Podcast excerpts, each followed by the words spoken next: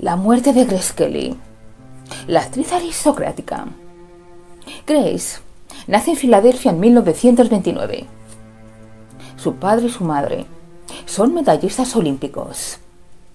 Hereda de ellos su hermosura y de su tío el amor por el arte dramático. Su tío la lleva a hacer pruebas a Broadway y consigue un pequeño papel en una comedia llamada Taxi. Pero ella sigue en su empeño y sigue presentando audiciones.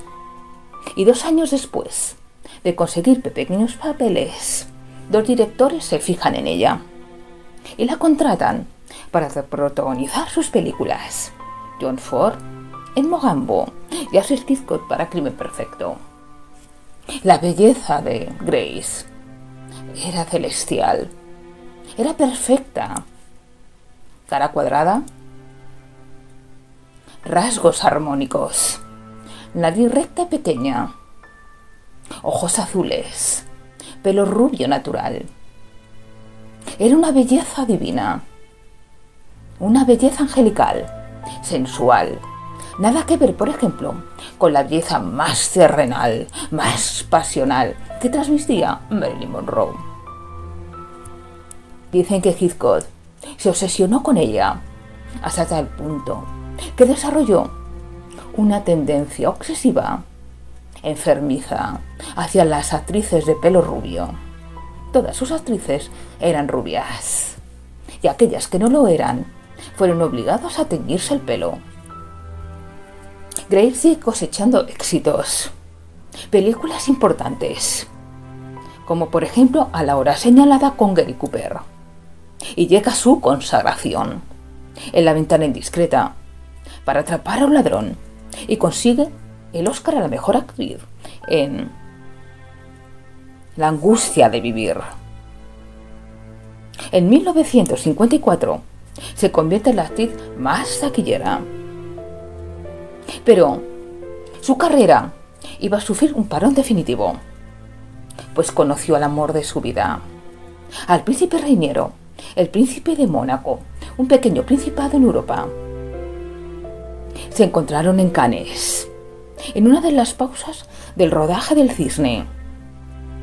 Una amiga suya dijo que tenía que conocer a Reiniero, que le iba a gustar. Se enamoraron y se casaron pocos meses después. Desde ese momento no volvería a filmar ninguna película más. Dicen que se retiró para cuidar de su marido y de sus tres hijos pero nunca se puso. Nunca se supo si se debió a una decisión personal o una imposición de su marido. Es algo que nunca sabremos. El enlace fue excesivamente mediático. Dos mil fotógrafos y televisiones filmaron el enlace en todo el mundo. Era el matrimonio perfecto la boda de cuento. El príncipe y la actriz prestigiosa despampanante se unían en matrimonio. Los estudios cinematográficos aprovecharon la boda para estrenar ese mismo día el cisne.